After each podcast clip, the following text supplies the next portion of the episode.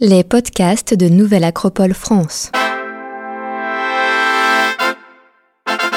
Le voyage philosophique du Petit Prince.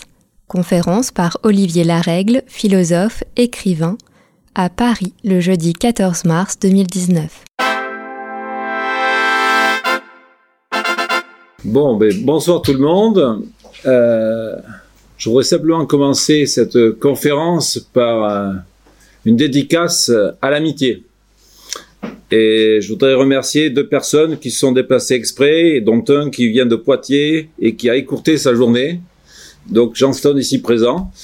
Je vous présenterai tout à l'heure. Et un grand ami, Denis Marquet, auteur, écrivain, philosophe, grand philosophe, avec un nouveau livre qui vient de sortir, hein, euh, Aimer, aimer d'infini, ou l'infini. Aimer à l'infini, pardon. Aimer à l'infini, voilà. Et donc, euh, je les remercie d'être présents. Je suis un peu ému de parler devant eux parce que ce sont de grands érudits. Voilà. Mais donc, aujourd'hui, on va partir à la découverte d'un personnage hors norme que nous portons tous dans notre cœur, qui habite à l'intérieur de nous-mêmes. Il a un drôle de nom. Il s'appelle Petit Prince. Mais avant cela, je voudrais simplement donner une citation de Denis, que je prends de son livre, et qui illustre parfaitement le sujet, et qui dit ceci. Si vous ne changez pas pour devenir comme des petits-enfants, vous n'entrerez pas dans le royaume de Dieu. C'est pas de toi, oui, mais de ton livre, de ton livre. Évangile de Matthieu, voilà. D'accord? Donc, vous voyez que ça fait longue date qu'a le parcours d'aller chercher le jeune enfant qui existe à l'intérieur de nous. C'est pas d'aujourd'hui. Et ce qui est intéressant, c'est de s'apercevoir qu'il y a un personnage qui a illustré le XXe siècle, qu'on ne connaît pas assez bien en France, et pourtant les Français, on ne connaît pas assez bien sa philosophie, on ne connaît pas assez bien sa pensée, parce qu'en fait, il a été masqué par son enfant. Son enfant l'a masqué, et en fait, euh, on ne connaît pas trop le père. On connaît simplement qu'il est l'auteur.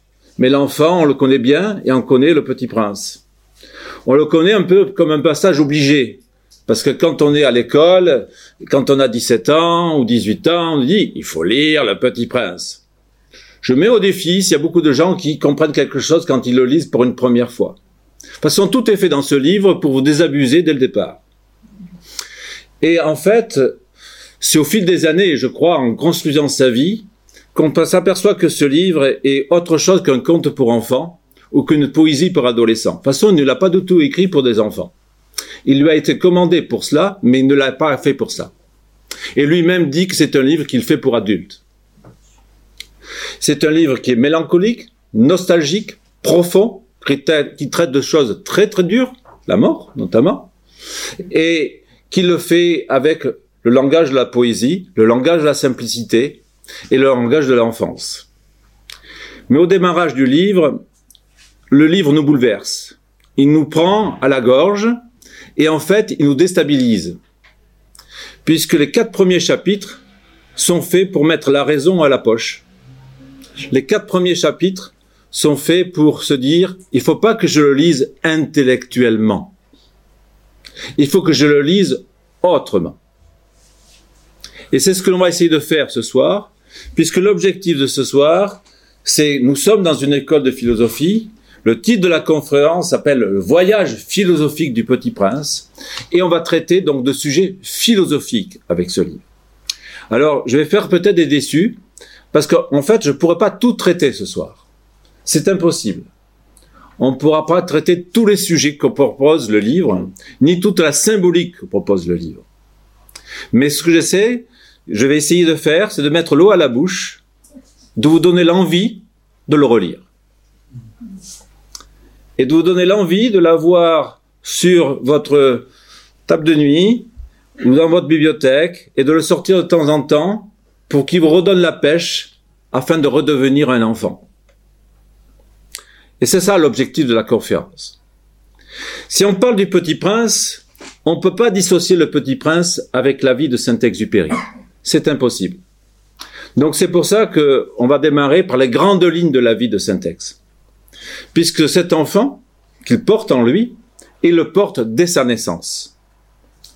Déjà, sa naissance, c'est un homme un peu atypique, c'est un enfant un peu atypique. il a une imagination débordante, il est leader et un véritable caïd de par nature, et dans toute sa famille, c'est lui que l'on suit. Et sa père, sa mère l'appelait Roi Soleil. Il faisait les pièces de théâtre, il inventait des jeux, courir sous la pluie sans se faire mouiller. Enfin, c'était quelque chose d'assez extraordinaire dès son plus enfance. Et en fait, ça veut dire quoi? Ça veut dire que cet enfant, ce petit prince, il l'a en lui. Il dit dans Terre des Hommes que notre premier pays, c'est le pays de l'enfance. C'est de là, et quand on est grande personne, on oublie qu'on vient de là. On oublie ce regard ingénu de l'enfant, on oublie cette capacité à ce que l'enfant à s'associer au tout. Et nous, très vite, on devient de grandes adultes et on oublie la capacité de pouvoir voir à l'intérieur d'un serpent un éléphant. On n'y voit qu'un chapeau. Et en fait, déjà, là, c'est fini. Il faut retrouver la capacité de revoir un éléphant à l'intérieur du serpent boa. Alors, si j'ai cité Denis avec son livre Aimer à l'infini, je vais citer Jean Stone avec son livre qui s'appelle Explorateur de l'invisible. Si vous traitez du petit prince, je vous demande d'aller à la rencontre de l'invisible. Je vous demande d'aller à la rencontre de l'indicible, à la rencontre de ce quelque chose que l'on ne peut pas voir dès le premier coup. Je crois que dans le livre, il y a des phrases assassines qui disent tout cela. Et je vais même peut-être pas les citer ce soir. Parce que pour lire Le Petit Prince, et pour en comprendre sa profondeur, il faut faire le mariage avec l'indicible. Il faut faire le mariage avec ce qui est une partie de mystère dans les choses. Et la fin du livre nous amène au mystère. La fin du livre il n'y a plus qu'une seule chose. Est-ce que vous vous rappelez de ce que c'est qu'à la fin du livre? Il n'y a qu'une seule chose. Une étoile. C'est fini. La dernière page, c'est une étoile. C'est un regard qui est positionné vers quelque chose comme si c'était un but à atteindre, mais une destinée à vivre, une sorte d'infini à parcourir. Une étoile. Mais entre-temps, il faut comprendre comment va voyager le petit prince. Donc au démarrage, il voyage à l'intérieur de Saint-Ex. Il commence sa vie à l'intérieur de lui. Saint-Exupéry, il va naître en 1900, il est né le 29 juin 1900 à Lyon. Il va grandir comme tous les enfants. En 1912, il a son premier baptême de l'air et il est touché. L'aviation, c'est à ses débuts là. Hein. Il est énormément touché. Il sent que c'est quelque chose qui l'attire. Il continue sa vie. En 1919, il a l'échec à l'école navale. Il vient à Paris. Il vient aux Beaux-Arts à Paris.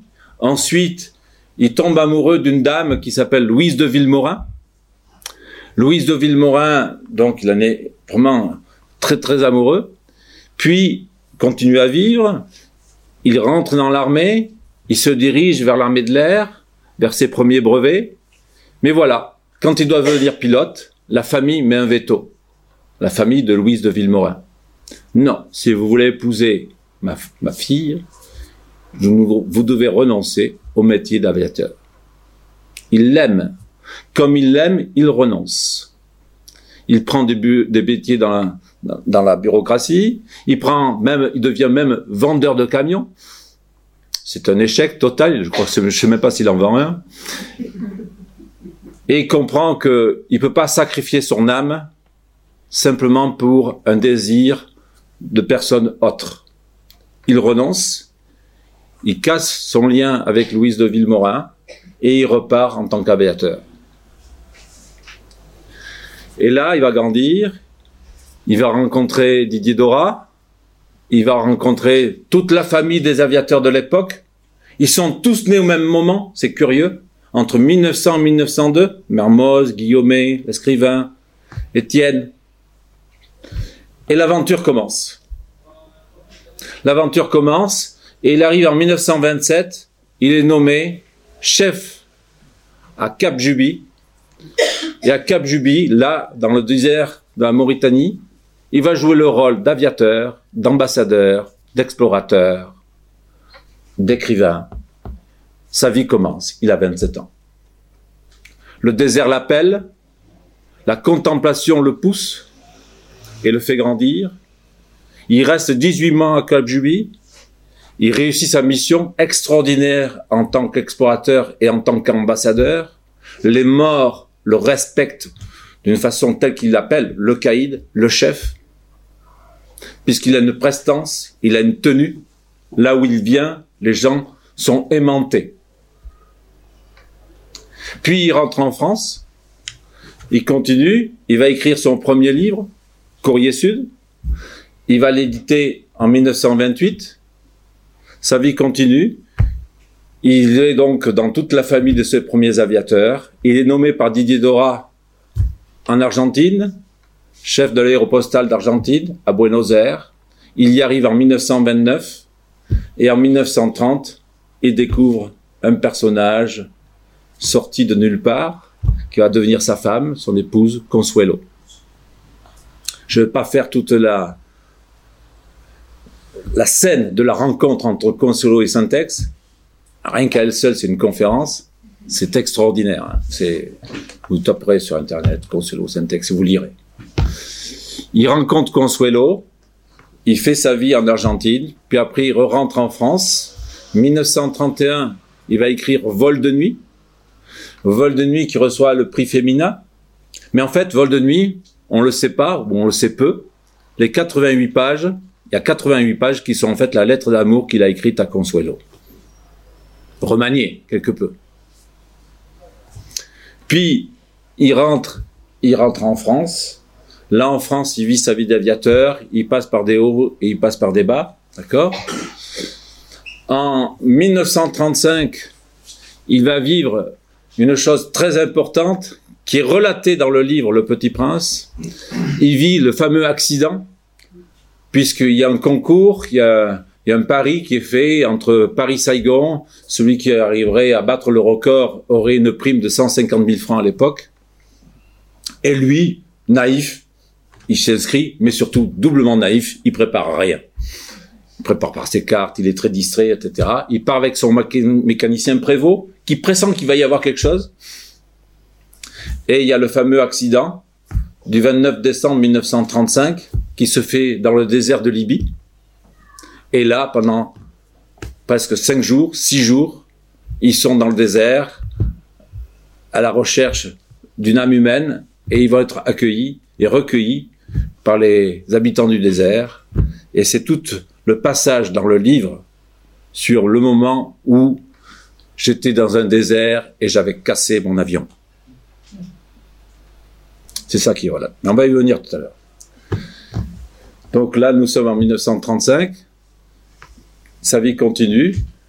Puis arrive 1939. 1939, c'est Terre des Hommes, reconnu par l'Académie française best-seller en Amérique. Entre-temps, il est parti en Amérique. Là-bas, le livre connaît vraiment un très très grand succès. Après 1939, il est en France. La Seconde Guerre mondiale démarre. Il n'opte ni pour Pétain ni pour De Gaulle. Il opte, il opte pour la France unifiée. Il part en Amérique, voulant absolument réveiller les Américains au conflit européen. Il va faire un parcours de conférences. De 1940 à 1943, il sera en Amérique. Et c'est là-bas qu'il écrira Pilote de guerre, qu'il écrira Lettre à un otage, et qu'il va écrire Le Petit Prince. Le Petit Prince qui arrive en fin de vie. Mais je vais l'expliquer tout à l'heure.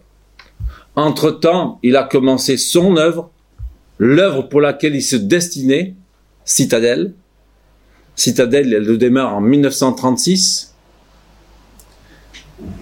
Et il voulait faire absolument Citadelle. Mais Citadelle n'a jamais pu voir le jour. C'est une œuvre posthume, avec beaucoup de notes mélangées. On ne sait pas trop bien encore le grand fil qui est à l'intérieur. Bien que dans Citadelle, il y a la notion de la civilisation dont rêvait Syntex. Dans Citadelle, il y a la notion de ce qu'on appelle l'homme accompli dont rêvait Syntex. Et entre-temps, donc, il a dû écrire Le Petit Prince. Et le 31 juillet 1944, après sa huitième mission, il a 44 ans, il a redemandé du service, il s'est réengagé, il a rejoint le groupe 203, il est reparti d'Amérique le 6 avril 1943 pour reprendre du service, alors que tout le monde lui interdisait. L'administration militaire a dû plier devant l'aura de Syntex et devant ses lettres répétitives pour demander du service. On lui accorde cinq missions. Il en fait une de, enfin, il en fait deux de plus, sept. Et la huitième, il était décidé la chose suivante. Il volait, il volait trop, ça venait trop difficile pour lui de voler. Les avions avaient atteint une technique qui était plus celle des Breguet 14, des premiers avions sur lesquels il a volé. Et ces avions devenaient beaucoup trop gros. Et on s'apercevait qu'il fallait absolument lui interdire de voler, mais on ne pouvait pas lui dire. C'était impossible de lui dire, vous, vous devez, êtes interdit de voler. Tous ses compagnons étaient morts. Il restait plus que lui de toute l'aventure de l'aéropostale.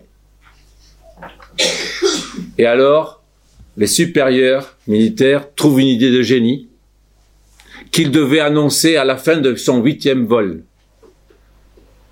L'idée de génie, c'était le mettre dans le secret du débarquement.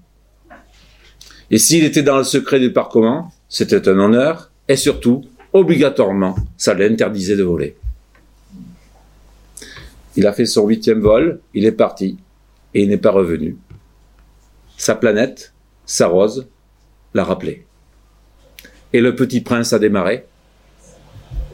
Il a eu une vie autonome par rapport à son père. Et son père, on en connaît surtout que l'écrivain du petit prince, mais on oublie toute cette littérature, et l'homme. Un jour, je veux bien faire avec Jean, qui adore Saint-Exupéry, une conférence sur Saint-Exupéry, parce qu'il est grand temps que la France lui redonne ses lettres de noblesse et en comprenne sa philosophie pour le XXIe siècle. L'homme de demain devrait être façonné par rapport à la philosophie de Saint-Exupéry. Voilà. Donc le petit prince est né. Il est né en 1942, le petit prince. C'est son seul et unique enfant. C'est son héritier. Et c'est celui qui le fait connaître par le monde. Et maintenant, ce que je vous propose, c'est donc de rentrer de comment a été écrit le Petit Prince. Comment a été écrit le Petit Prince? Eh bien, c'est pas son désir. C'est pas son désir de démarrage. Le Petit Prince, il voulait pas écrire du tout de livres pour enfants. D'abord, il savait pas, il connaissait pas la littérature pour enfants. Il connaissait que la littérature pour adultes. Il y excellait. Il y avait plein de chefs-d'œuvre. Mais la littérature pour enfants, il ne connaissait pas. Alors c'est très intéressant comment ça a été fait. Nous sommes en 1942. Il est en Amérique. Il est attaqué par les exilés français en Amérique comme étant traître de la nation. Il est vilipendé. Il est mis dans dans la boue. Les articles de journaux, des fois, sont très durs avec lui, alors que lui venait d'écrire Pilote de guerre, alors que lui venait en Amérique pour réveiller les Américains pour qu'ils puissent s'engager dans le conflit. Mais comme il n'était pas absolument de Gaulle à 100%, on l'accusait d'être pétainiste. Et ça va le plonger dans une profonde dépression.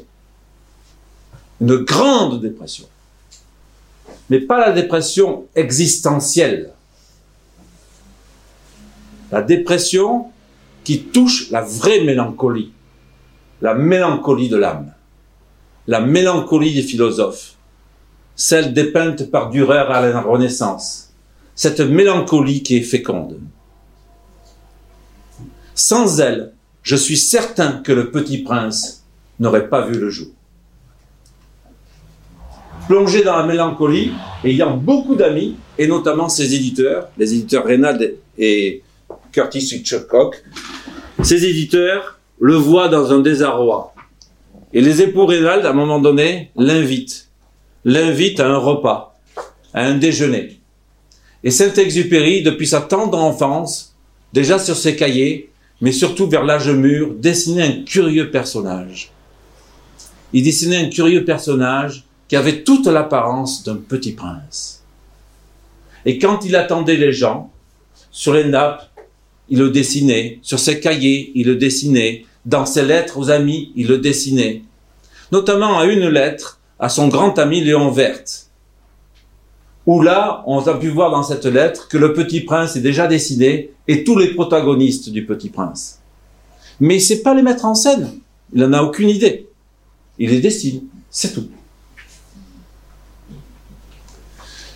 Et en 1942, il est donc à New York. À New York, il a rencontré son grand ami des, beaux-arts parisiens des années 20, Bernard Lamotte, Bernard Lamotte était à l'époque illustrateur, grand dessinateur. Il était en Amérique. Il avait une réputation très très puissante en Amérique. Et Bernard Lamotte, pour l'anecdote, toujours sympathique, invitait toujours les Français chez lui. Bien entendu, Syntex avait sa place. Et il y avait une grande table en bois. Et sur cette grande table en bois, Saint-Exupéry qui fait jamais dans la demi-mesure, jamais dans la demi-mesure, dit sur ta table, je veux une concession pour moi. Totalement un espace sur la table. Tout le monde qui venait à l'atelier venait graver, laisser son empreinte. Et lui, Syntex avait demandé une concession. Et donc, sur la concession, il a gravé le petit prince. Greta Garbo l'a vu. Charlie Chaplin l'a vu. Gabin l'a vu. Tous les grands qui passaient chez Bernard Lamotte ont vu le petit prince. Mais encore une fois, il ne savait pas qu'il allait le faire.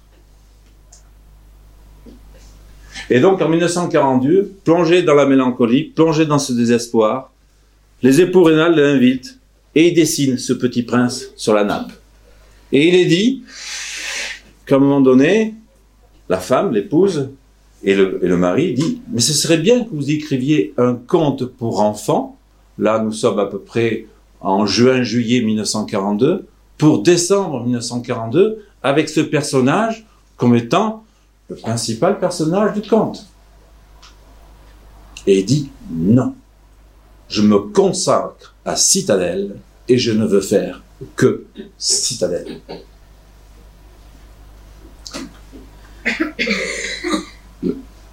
Le mari va aux toilettes, il se retrouve face à face avec l'épouse, les dames, des fois, savent user de certaines ruses guerrières qu'on ne soupçonne pas. Le temps des trois minutes, elle arrive à lui dire et à le convaincre. Quand l'époux revient, il dit Ok, je ferai le petit prince. Enfin, pas le petit prince. Je ferai le conte pour Noël. Et là, à partir de ce moment où il dit Oui, je le fais, ce oui est total, entier, et il dédie tout à ce oui. Tout se met en route. Il abandonne tout. Il va louer un manoir. Ce manoir va s'appeler même la maison du petit prince. Puis ensuite, la manoir deviendra la maison du bonheur. Là, Consuelo, enfin heureuse de pouvoir bichonner son mari, qui est que pour écrire, lui taille les crayons, lui remet, lui refait toute sa vie et il construit le Petit Prince. Le Petit Prince est fini en octobre 1942. Il demande les illustrations à son meilleur ami Bernard Lamotte. Quand il voit arriver les illustrations, il les trouve et il les juge pas assez naïves. Et alors, ce sont ses amis qui lui disent Mais tu dessines très bien, reprends tes crayons d'écolier et redevient dessinateur. Et c'est ainsi qu'il reprend ses, crayons et qui va faire toutes les aquarelles du livre.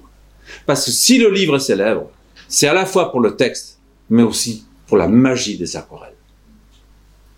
Leur simplicité. Je vous assure, c'est un bain de jouvence. Et quand vous êtes fatigué de la vie, quand vous vous sentez trop adulte, prenez le livre et regardez simplement les aquarelles. Vous verrez comme ça parle de choses si profondes pour nous les adultes, mais avec une telle simplicité. C'est tellement épuré. Et donc, il reprend ses crayons de couleur, il reconstruit le personnage qu'il avait abandonné quand il avait six ans. Et c'est pour ça que le livre dit commence quand j'avais six ans, j'étais destiné à une belle carrière de peintre. Mais quand j'ai montré mon premier dessin qui devait leur faire peur, ils me disaient que c'était un chapeau, alors que dedans, il y avait un boa qui mangeait un éléphant. Et je tiens à vous dire qu'il a gardé toujours ce dessin.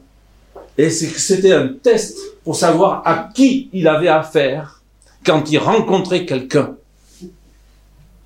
Il lui montrait le dessin.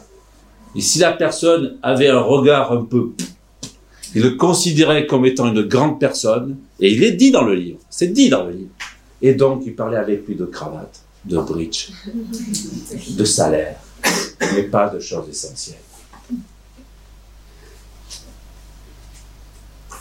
Et combien de fois dans notre vie, on devient des gens qui parlent de cravate. Combien de fois on oublie de voir l'essentiel, c'est-à-dire l'invisible dans le visible?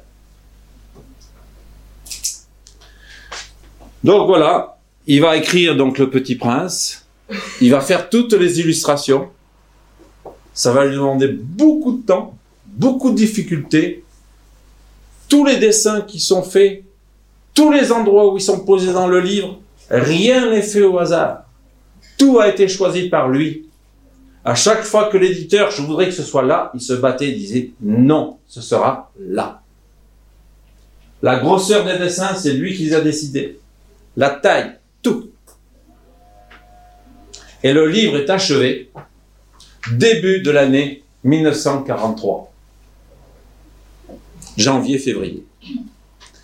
Lui, il a vu que son, son travail en Amérique est arrivé à sa fin. Mais surtout, c'est un homme hors pair. Si on veut avoir un exemple de philosophe et de philosophie pratique, lisez la vie de Saint-Exupéry. Parce qu'il ne pouvait pas supporter sa vie en tant que spectateur du monde. Sa vie, il devait être acteur de ce qu'il disait et de ce qu'il écrivait. C'est une lettre qu'il écrit à Paul-Émile Victor je refuse le métier de spectateur. Ça, c'est dans Terre des Hommes. Et à Paul-Émile Victor, il lui dit, je te jure, ce que j'écris, c'est ce que je vis. Et je ne peux pas faire autrement. Donc, en 1943, il sent qu'il a l'appel de repartir au combat. Et donc, il va demander d'être réengagé dans l'armée.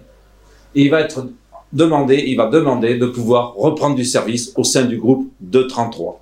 Groupe 233 qu'il a déjà connu à Arras en 1939 et qu'il rejoint en 1943 en Algérie.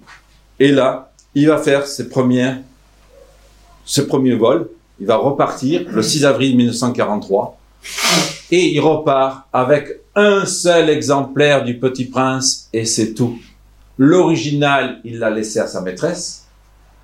Aujourd'hui, il est à librairie Pierpont à, à New York. Et lui, il repart simplement avec deux livres qui sont pas tout à fait finis, totalement faits d'être édités. Donc, Le Petit Prince, c'est même pas ce que c'est. 6 avril 1943, il démarre. Il arrive en Europe. Et à un moment donné, il va écrire une lettre à son éditeur et il s'inquiète du petit prince. Et je vais simplement vous lire ceci, qui est ce qu'il dit. Il dit ceci. Je ne sais rien du petit prince. Je ne sais rien sur rien. Écrivez-moi. Il ne sait pas ce qu'est devenu le petit prince. Et donc son, éditeur lui répond, lui répond, nous approchons le cap des 30 000 exemplaires en langue anglaise et 7 000 en français. Et les ventes se poursuivent régulièrement, en dépit des fortes chaleurs, au rythme de 500 à 1000 exemplaires par semaine. Donc le livre commence à avoir sa vie. En France, on ne le connaît pas. On ne connaîtra le livre que deux années plus tard après sa mort. En 1946, les éditions Gallimard vont se l'approprier et vont l'éditer. Donc il repart d'Amérique avec le livre écrit sans en connaître sa destinée. Et sa destinée à lui fait qu'à un moment donné, le 31 juillet 1944, il part sur son étoile et il connaîtra pas la vie de son livre. Bref, Le Petit Prince, c'est l'héritage, certes, de Saint-Exupéry, mais c'est plus que cela. Il est passé en lui, à travers lui, mais si j'ose dire, il n'est pas tout à fait de lui. Le Petit Prince porte donc le langage de l'universel en lui, il porte le langage des hommes qui défient les cultures, les époques et tout ce qui est les conditionnements sociétaux. C'est le langage de l'universel. Il a touché quelque chose de très profond.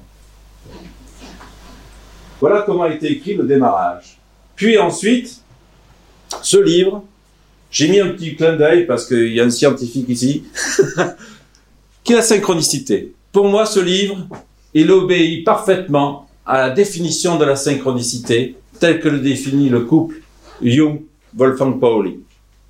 Il est acausal, atemporel, subjectif, objectif et archétypal, qui sont les cinq conditions pour qu'une synchronicité existe. Souvent on dit Ah, nous vivons une synchronicité. Ça mesurer, c'est acausal, atemporel, subjectif, objectif, archétypal. L'objectif n'est pas de faire une conférence sur la synchronicité, mais c'est de vous faire réfléchir sur ce sujet. Et le petit prince, il est acausal. Il n'obéit pas à un principe de cause à effet. Il est atemporel. Il a cassé toutes les ruptures du temps. Il est subjectif. Il concerne parfaitement l'auteur. Il est objectif. Il nous concerne tous. Il est archétypal parce qu'il obéit à des symboles universels. Et c'est en ce sens qu'il s'est déposé dans notre cœur. Et c'est en ce sens que même s'il y a des 7 ans, on se dit, mais qu'est-ce que je fais à lire ce livre? On s'en souvient quand même. Non, il y a quelque chose. C'est pour ça que j'appelle le petit prince porte-parole de l'universel, mais je dirai tout à l'heure avec les habits. Maintenant, on va essayer de rentrer un peu plus en détail le voyage du petit prince. Alors, dans le livre, je fais de la pub. Dans le livre, il y a un moment donné un passage où je dis le petit prince, un héros extraordinaire ou si peu ordinaire. Pour moi, le petit prince, c'est le héros du XXe siècle et le héros pour demain. Je vais essayer de m'expliquer. Qu'est-ce que c'est qu'un héros? Un héros, dans toutes les mythologies, il est fait de deux choses, d'une nature et d'une condition. Un héros a une nature immortelle et une condition mortelle. Un héros est en général père ou mère d'une immortelle et père ou mère d'une mortelle. Il porte en lui les deux choses antinomiques de la vie. Qu'est-ce que c'est qu'un être humain? Un héros qui s'ignore. Parce qu'un être humain porte en lui une condition de mortel et une nature d'immortel. Et c'est ce qui lui cause ces conflits. C'est ce qui le brouille. Et c'est ce qui le met aussi en dynamique. Et le petit prince image ceci. Et si vous lisez le livre, j'espère à la fin de la conférence, pas le mien, hein, le petit prince, si vous le lisez, vous le relisez à cette lumière, vous verrez qu'il obéit, le petit prince, aux trois principes définis par Joseph Campbell dans son fameux livre Les héros, le héros aux mille visages. Dans ce livre, il détermine le parcours du héros en trois phases la phase dite de la préparation, c'est pour ça que le livre s'appelle, le mien par contre, la préparation, et qu'après il y aura la traversée et le retour. La préparation, dans le Petit Prince, c'est tout le moment où on fait connaissance avec sa planète. on apprend qu'il habite une planète où il y a trois volcans, on apprend que sur cette planète il y a des baobabs, on apprend qu'il y a des fleurs, et pas des roses. Ça c'est aussi une petite chose. Si vous lisez le livre, quand il décrit la planète, il ne parle pas de roses. La fleur devient rose au chapitre 20. Pas au C'est aussi, ça c'est expliqué, mais pas au Donc il y a des fleurs, il y a des baobabs, il y a trois volcans, il y a quelque chose qui vient de on ne sait pas trop d'où, et il y a lui. Et il a la rencontre avec cette fameuse fleur, qui est un peu particulière. En fait, cette fleur représente tout son lien avec Consuelo.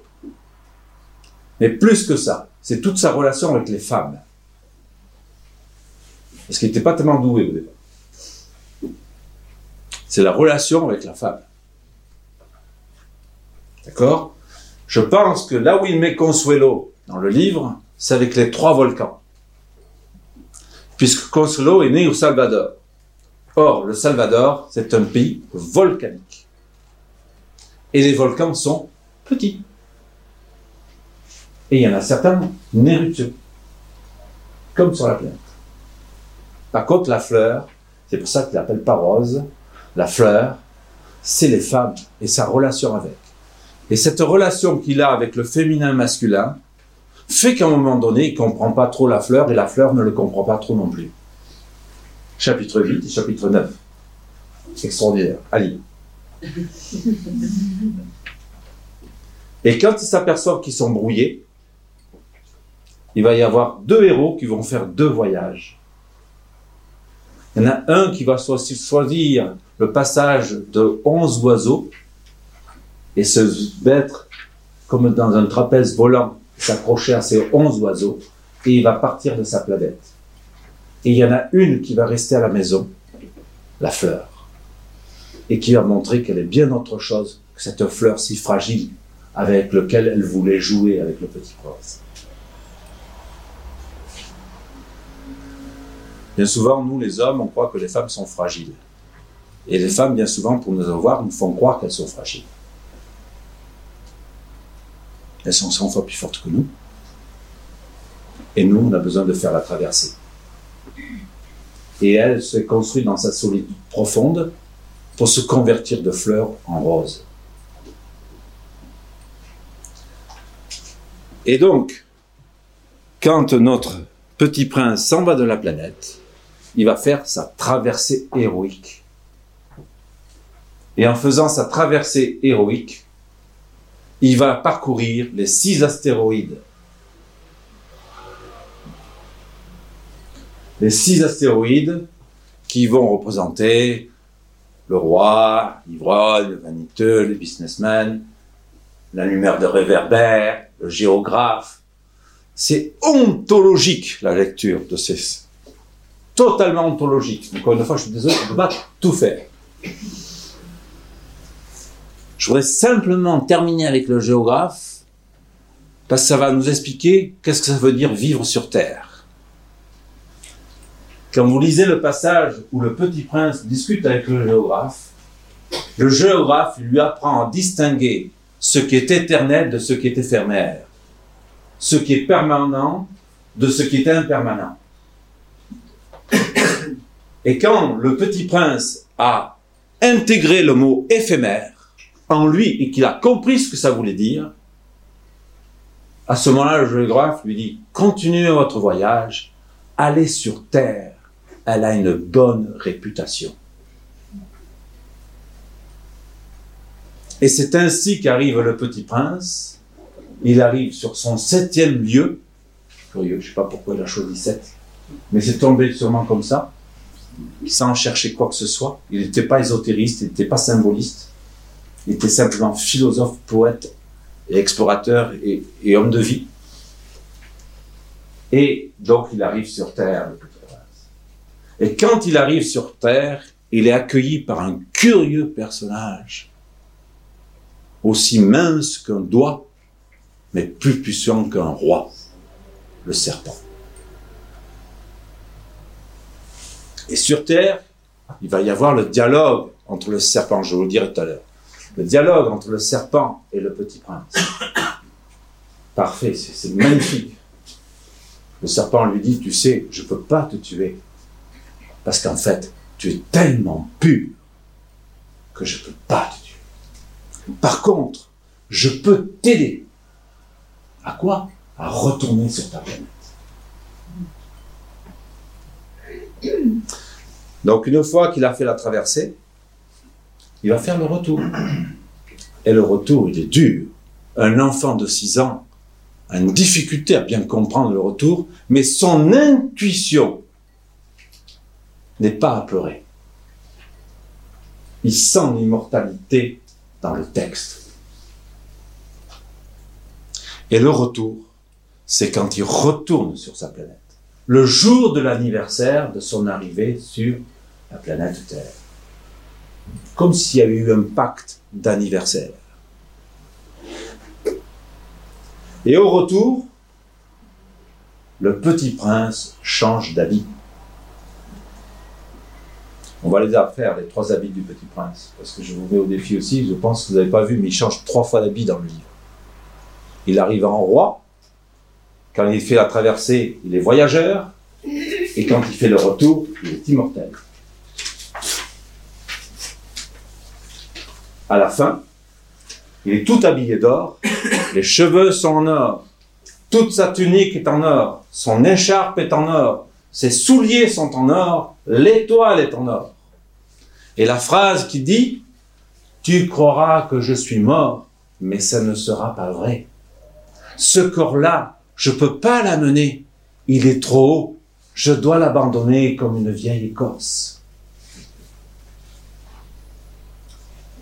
Ça y est, il est redevenu immortel. Et il va pouvoir briller comme une étoile, mais on ne sait plus dans laquelle il y a le petit prince. Et c'est comme ça que se termine le livre. Si tu regardes le ciel, je te ferai plein de petits, je t'ai fait plein de petits pieds de nez parce que maintenant tu ne peux pas me trouver, mais je suis partout. Je suis dans toutes les étoiles. C'est-à-dire maintenant, regarde le ciel et laisse-toi inspirer. Et c'est ainsi que se termine le livre.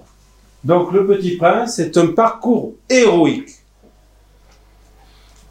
Comme dans l'Antiquité, Héraclès, les grands, gros parcours, le gros muscle. Non, là, c'est totalement différent. Et en plus, il y a une vulnérabilité chez le petit prince. C'est un héros qui peut pleurer. Mais en même temps, c'est un héros qui a une, qui colère divine qui réajuste tout. Dans le chapitre 5, quand il s'adresse à un moment donné au pilote, et qu'il lui dit, mais tu confonds tout, tu mélanges tout, tu parles comme les grandes personnes. Il fait comprendre que, en fait, cette colère est une colère de réajustement. Je vais l'expliquer tout à l'heure. D'accord? Voilà. Donc ça, c'est pour notre parcours, les trois étapes. Maintenant, on va aller sur les habits du Petit Prince. Les habits du Petit Prince, vous comprenez qu'on ne peut pas tout faire. Hein Grand désolé. Oui, des fois, il y a des ateliers d'une journée. c'est vrai, c'est tellement énorme. Je ne vous parle pas de l'écho, je ne vous parle pas du marchand de pilules, je ne vous parle pas de l'aiguilleur. C'est ontologique chaque chose. Et ça nécessite une explication tellement c'est simple.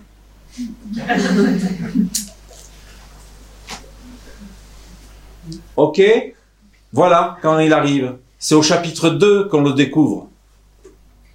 Regardez-le. Quand vous le regardez, que vous faites un petit exercice de méditation ou de contemplation. Simple.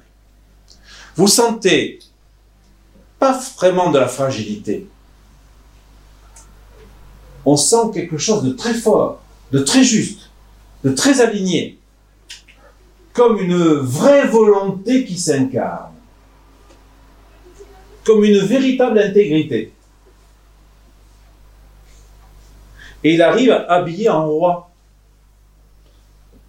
Sa boule de feu, sa cape de roi, triangulaire, Son épée, pointée vers le bas, flexible, mais en même temps autoritaire. Ses bottes, de chaboté, de celui qui vogue dans l'espace. Et son plastron, d'être accompli, comme une rose, c'est une rose épanouie. Et surtout, ici, deux épaulettes. Et si vous regardez bien, faites-moi confiance, ce sont deux épaulettes avec des étoiles à cinq branches.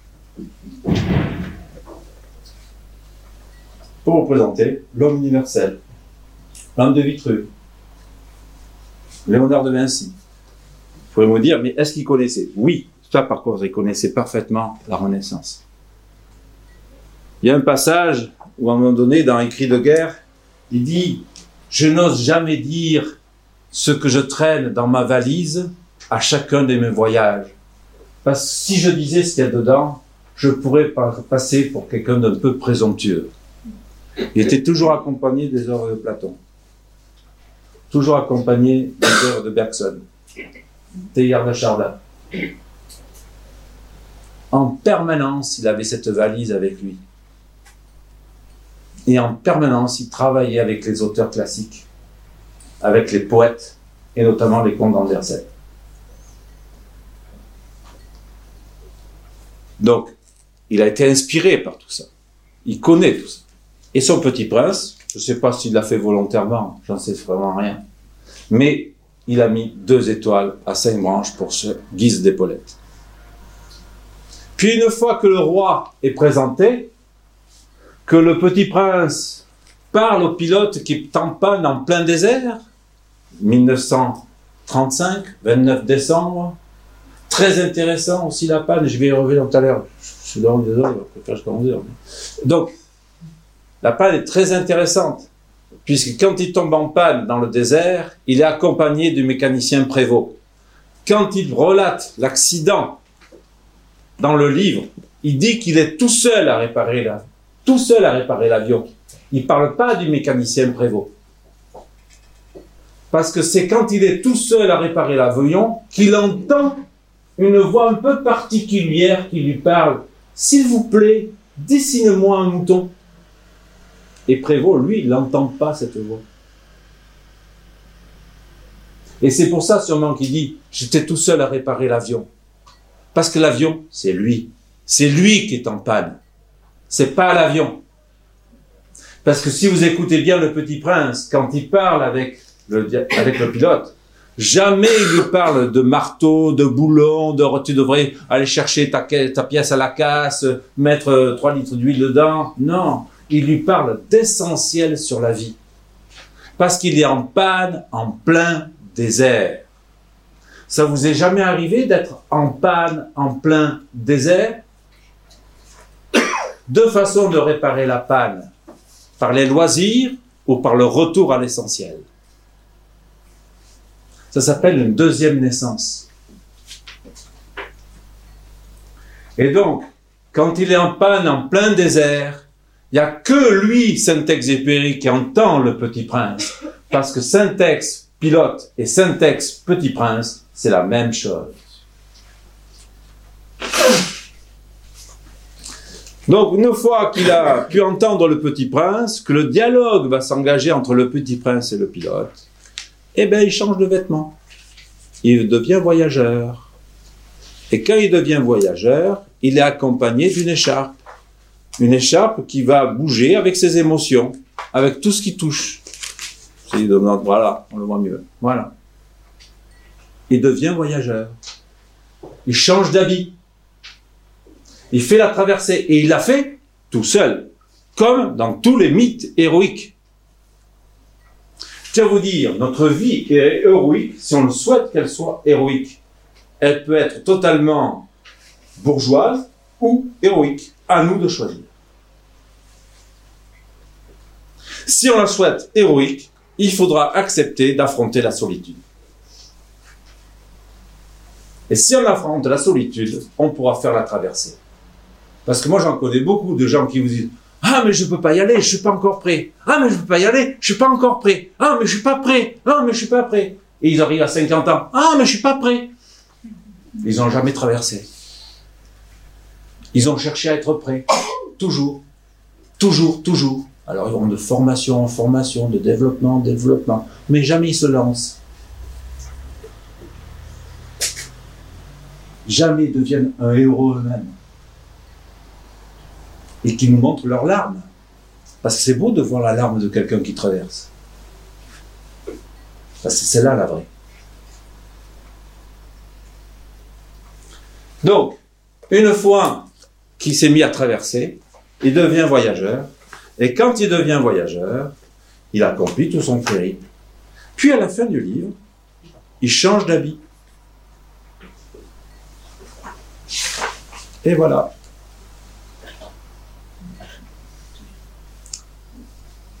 Il a plus l'écharpe, il a une tunique, il est tout en or, il est devenu immortel. Et à la fin, il n'y a plus le corps, il n'y a plus que l'étoile. Il s'est reconnecté à la destinée. Devenir un héros, c'est sortir inspiré par une destinée, porteur d'une providence. L'humain n'est pas une finitude en soi. L'humain n'est qu'une transition entre deux mondes. Fou est celui qui croit que l'humain est une finitude. Il se tire une balle dans le pied avant de démarrer. Nous sommes tous en transition. Et la Terre est notre vaisseau. Parce que là, on n'a pas conscience, mais on a fait 19 km secondes. Et on a fait aussi 90 autour de la galaxie, 200 autour du système solaire.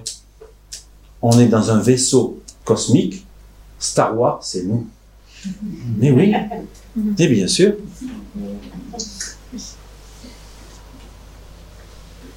Mais on est complètement emprisonné par notre raison savante. Et on a perdu la magie du tout. Donc on ne se considère plus dans cette providence de vie. On rationalise notre vie. Et on l'a rationalisé. Eh bien tout simplement, on s'asséchit. Donc voilà. Donc ça c'est notre dimension des trois étapes, les trois habits, d'accord? Et maintenant on va aller sur le dialogue socratique. Le dialogue socratique entre le petit prince et le pilote. Donc le pilote, comme je vous disais, dans le livre, chapitre 2, il en panne en plein désert, son avion est cassé, et il emploie plusieurs fois le mot le moteur est cassé. Le moteur est cassé. Et ça nous arrive à tous d'avoir le moteur cassé. Et il faut savoir redonner vie à ce moteur. Et pour redonner vie à ce moteur, il entend un curieux personnage, comme Socrate entend son daimon, qui vient lui parler. Et ce curieux personnage s'appelle le petit prince. Qui est-il, le petit prince? D'où vient-il? Il vient du ciel. Il vient d'une région qui n'est pas terrestre, alors que le pilote, lui, est affairé dans des choses purement terrestres. Et je vais simplement vous lire ce qui est marqué dans le livre. Parce que pour moi, le petit prince représente l'âme immortelle de l'homme, qui vient dialoguer avec sa partie mortelle. Et voilà ce qu'il dit quand il arrive. Or, mon petit bonhomme ne me semblait ni égaré, ni mort de fatigue, ni mort de faim, ni mort de soif, ni mort de peur. Et on est en plein désert, alors que lui est en panne. Et le petit bonhomme, il est là, et il n'a rien de tout ça. Quand il y a le dialogue avec le serpent, voilà ce que dit le serpent au petit prince.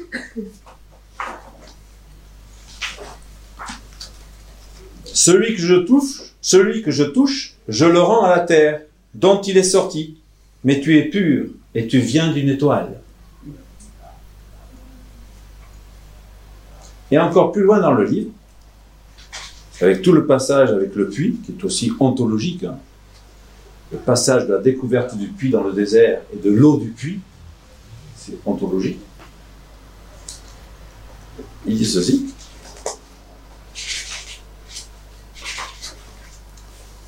Il n'a jamais ni faim, ni soif. Un peu de soleil lui suffit. Donc il n'est pas de nature terrestre. Il est de nature céleste. Et c'est la connexion du pilote avec son âme, de Syntex avec lui-même. Et la connexion étant faite, tout un jeu de dialogue philosophique par la voix poétique enfantine naïve va se mettre en place. Et je vous recommande de relire le livre et vous apercevrez que jamais il de choses ne parle de choses terrestres. Il parle que de choses essentielles.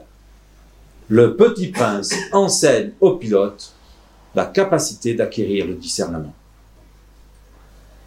Il lui offre cet amour de la clarté. Et ça se fait lentement, jusqu'au moment où, à un moment donné, il croit qu'il a presque réussi, et il arrive avec sa question, alors que l'autre, il répare avec sa clé 19, qu'il a son boulon, qu'il n'arrive pas à sortir, et il lui pose, Eh, les fleurs, pourquoi ça a des épines? Eh, les fleurs, pourquoi ça a des épines? Mais j'en sais rien pourquoi elles ont des épines. Je m'en fous complètement. Oh Tu confonds tout. Tu mélanges tout. Tu parles comme les grandes personnes. C'est magnifique. Le passage est magnifique. L'aquarelle qui va avec est extraordinaire. Donc tout le dialogue du petit prince avec le pilote est un dialogue qu'on doit faire à l'intérieur de soi. Est-ce que je suis capable d'orienter ma vie sur l'essentiel et non simplement que sur le factuel? Si je suis capable de l'orienter sur l'essentiel, j'ai de fortes chances de faire ma métanoïa. Sinon, il y a de fortes chances que j'aille jusqu'à la mort d'une façon un peu bourgeoise. C'est le dialogue du petit prince avec le pilote, tout le long du livre. Et à la fin, c'est magnifique la. C'est purement intuitif la. Le pilote n'a pas vu le petit prince depuis un petit moment. Et le petit prince revient le voir et lui dit, ça y est, ton avion est réparé, tu peux repartir. Alors moi aussi, il lui dit. Moi aussi, je peux. Et là, c'est d'une nostalgie, d'une profondeur exceptionnelle. Et alors, il va aller voir le serpent. Il demande au pilote de ne pas venir. Mais le pilote ne peut pas résister. Il a créé une amitié, une relation profonde entre son moi et son moi. il a fait naître l'amitié spirituelle à l'intérieur de lui. Et en faisant ceci, il va donc aller assister à la mort du petit prince, qui n'est pas sa mort, simplement son départ. Et maintenant, ça y est, le pilote est connecté, il sait qu'il est relié à l'étoile, il sait qu'il est relié à la destinée. Et donc, à la fin, le petit prince est redevenu une étoile. Et je terminerai simplement la conférence avec ce texte. Je voulais vous en apporter, mais vous êtes trop nombreux, alors vous allez les écouter. Regardez bien. Il y a une étoile qui préside à notre naissance et à notre mort. Une étoile qui tourne éternellement avec nous-mêmes, c'est l'étoile de notre destin. C'est un grand monsieur philosophe du XXe siècle, du siècle qui s'appelle Sri Ram. Fixe le regard de ton âme sur l'étoile dont tu es le rayon, l'étoile flamboyante qui brille dans les obscures profondeurs de toujours être, dans les champs sans bord de l'inconnu. Sagesse tibétaine. Celui-là ne peut qui est conduit par une étoile, Léonard de Vinci. Ce sont les étoiles, les étoiles tout là-haut qui président à nos destinées, Shakespeare. Le Créateur a créé autant d'âmes que d'étoiles, et celui qui vit le temps qui lui a été accordé, celui qui vit bien le temps qui lui a été accordé, retournera vers le pays de son étoile conjointe, Platon. Si j'ai une conclusion à faire par rapport à ce livre, c'est citer Christian Bovin, grand poète d'aujourd'hui. Nous avons tous, vous et moi, un roi soleil assis sur son trône rouge dans la grande salle de notre cœur. Et parfois, quelques secondes, ce roi, cet homme joie, descend de son trône et fait quelques pas. C'est aussi simple que ça. Et c'est lui, le petit prince. Écoutez-le. Merci.